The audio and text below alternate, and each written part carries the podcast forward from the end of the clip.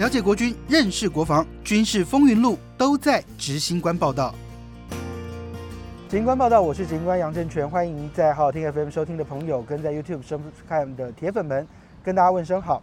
今天一样请到的来宾是资深媒体人曹启辉，曹大哥。大家好。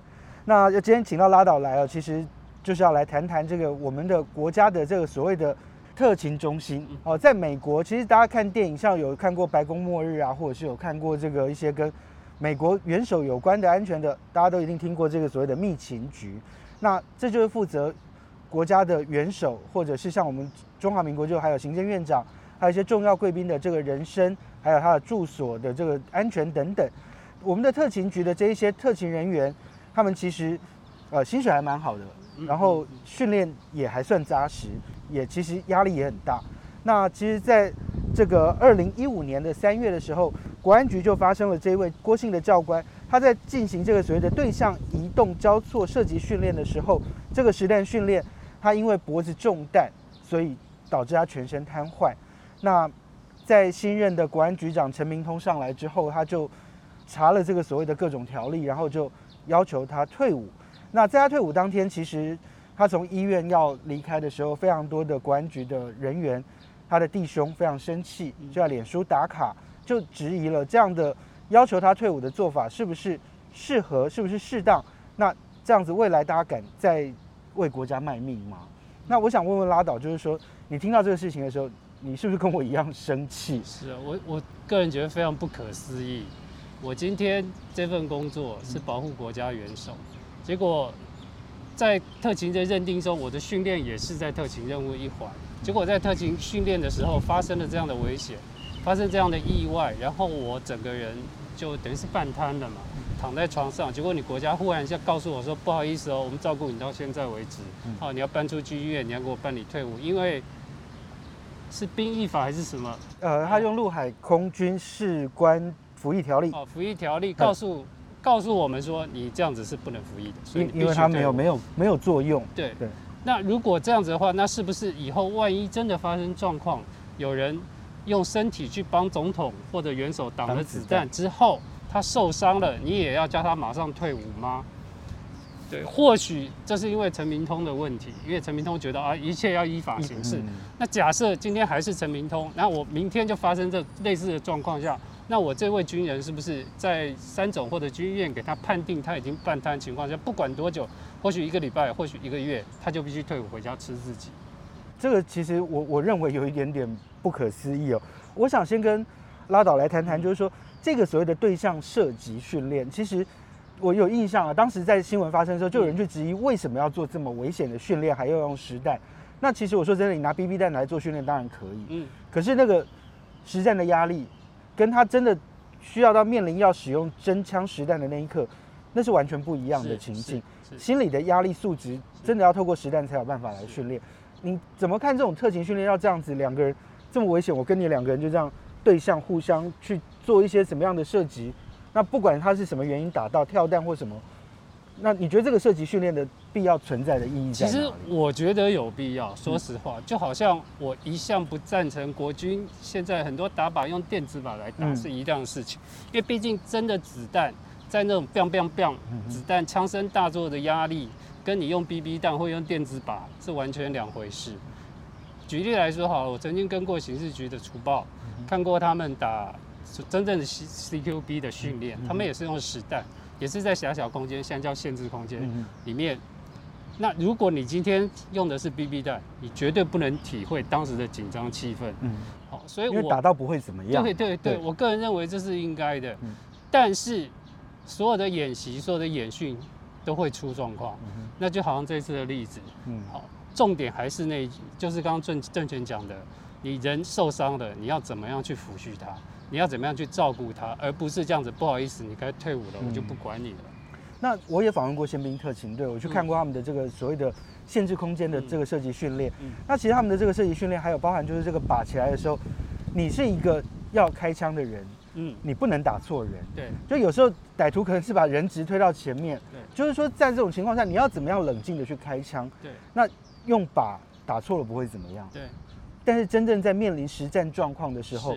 你你面对的就是你会不会有可能打错人的问题。是也许很电影情节，但是这是事实。是我们刚刚在讨论，就是说谁愿意帮总统挡子弹？如果是这样的情况，我我刚刚也提供了这个拉倒一个这个所谓的我们的特勤条例，嗯里头有提到这个所谓的呃因公受伤的抚恤啊，或者是照顾，其实写的还蛮漂亮的。但嗯你你解读下来，这个照顾够吗？我觉得哦，这个条例我有印出来，就是它叫做特勤编组人员因执行特种勤务受伤、失能、死亡慰问金给付支给标准。它的第十四条第一项规定发放基准如下。好，我们看到第二款，失能慰助金，因执行特种职务之全失能者，发给新台币四百四十五万；半失能者发给新台币两百三十万。请问一下，我今天如果四十岁，啊，不要讲四十岁好了，但可能三十多岁是正值青壮年时候，对我忽然瘫了，因为国家我瘫了，结果你给我三百二十万，请问我要怎么过下一辈子？他如果有家庭的话，其实包含他的子女什么的，其实都会是问题。我觉得更不用讲到家庭，嗯，光是我个人的医医药费，，嗯我躺在医院里，好有全民健保没错，但是有多少是要自付的？嗯哼一三百二十万或许一年就会烧光，嗯我觉得这是一种非常不负责任。的做法。有一个特勤条例，它有特别去列出了这个所谓的因公受伤照顾的这个给付标准，可是他要他退伍是用的是陆海空军的这个服役的这个另外的一个条例，嗯。那这个可以理解，就是说你就法论法，可能陈明通他是合法的，嗯。他要这样做，他有法源依据可以要求，可是我我认为这是不合理。就是说，我们都知道，就是说国家元首的安全，我们的国家安全，很可能就是需要军人或者是我们的军警或者是我们的特勤人员要用他的生命去捍卫。嗯。那我觉得风险不管多高，他的确有可能存在被可能会受到伤害。那像这个在训练当中受到伤害，他也是因公。那我们现在要他退伍，给他一笔钱，然后告诉大家说这是合理的。你我认为这个是不是会造成一种寒蝉效应？未来蔡英文总统的随扈、赖清德副总统的随扈，或者是说呃马英九前总统的随扈，只要有任何人要对这些所谓的重要特殊对象，可能要做攻击的时候，会不会造成特勤人员干脆我就不要挡，我反而不要让我自己在风险当中还要被你逼退伍，会有这种效应吗？会，我讲句难听点，如果是我，我可能就会想，脑子里就会转一千遍，嗯我到底要不要挡？嗯。挡了之后呢，我是不是会跟这位中校一样发生这样的事情？所以我个人认为，这个就像郑权讲的，对它合法，但是不合理。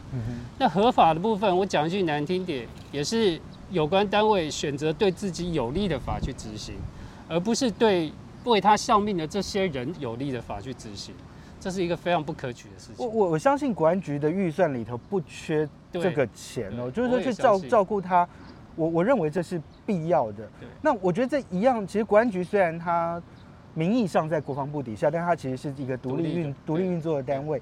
你看，我们像在国军当中有这么多的因为演训或演习受伤或罹难的这些人员，他们的家里或者是说飞行员本身啊、嗯军人本身，他们都会获得国军的一定程度的照顾。对，举一个我比较熟悉的例子，就是秦良峰。嗯嗯我们都知道秦良峰他在跳伞汉光演习的预演当中，跳伞他快速落地，几乎全瘫。对，可是国防部到此时此刻已经三四年过去，还是在照顾他。是那国防部照顾他，我我认为有点不计成本。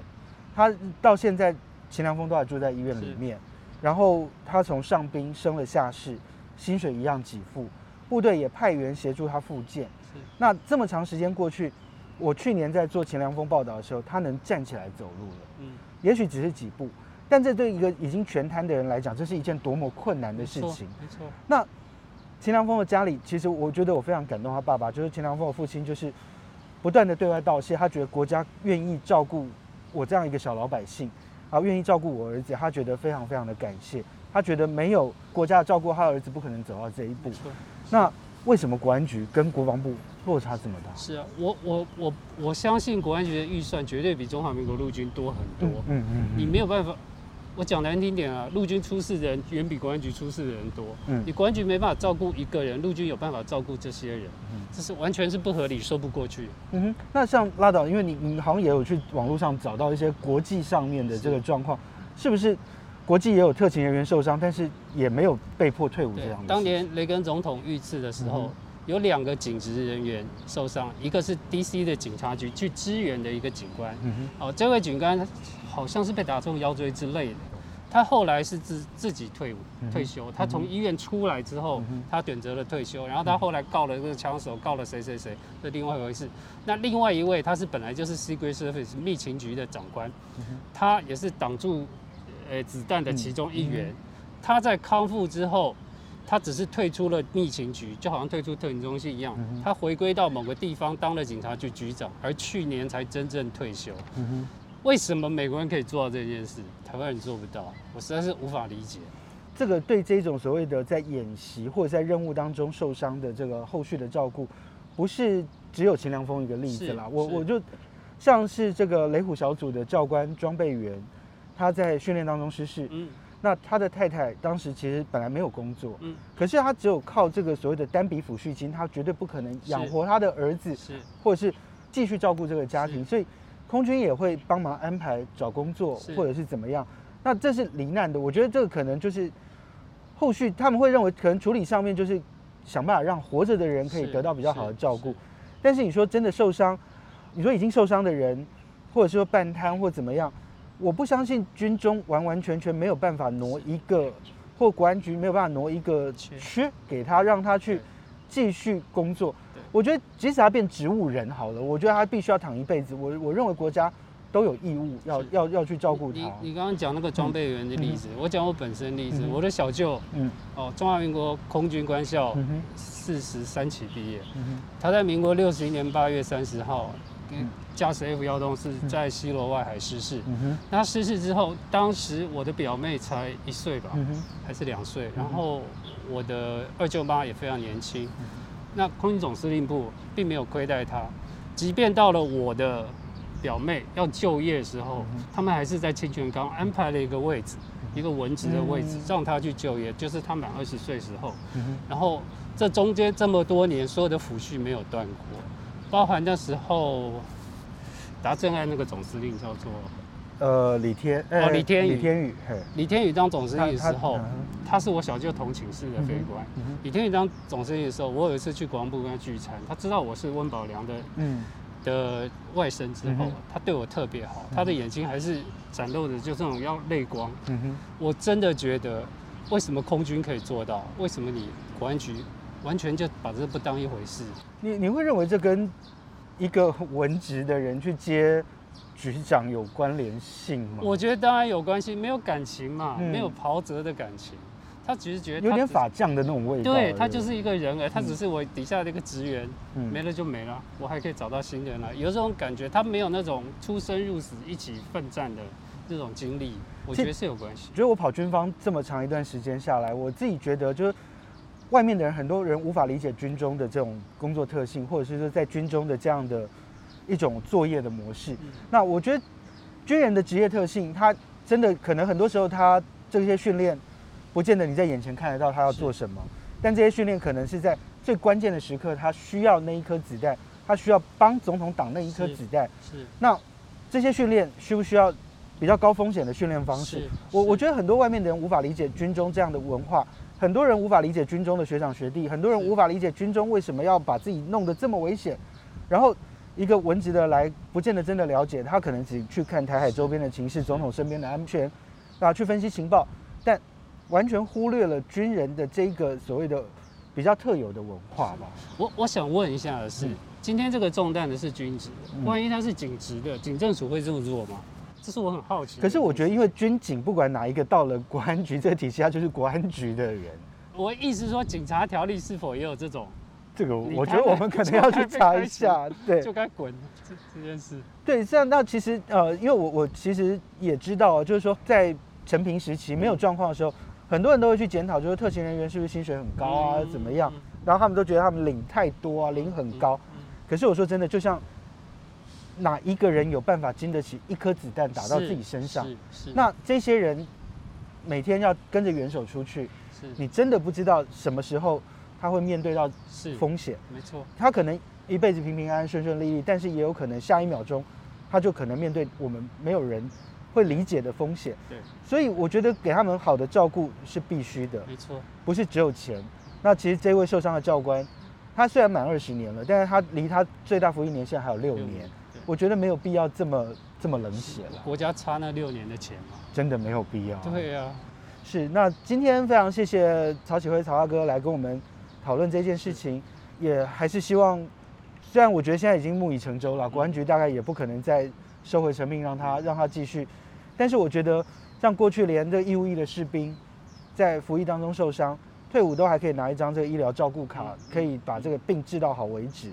那他瘫了，我觉得他真的可能是一辈子都必须要面对医疗上面的这个负担。是我还是希望国安局能够多考虑一下，能够再提出更好的这个照顾方案，让家属、让这个为国家卖命的人得到他应有的对待。今天非常谢谢大家收听收看，我们下次再见喽，拜拜。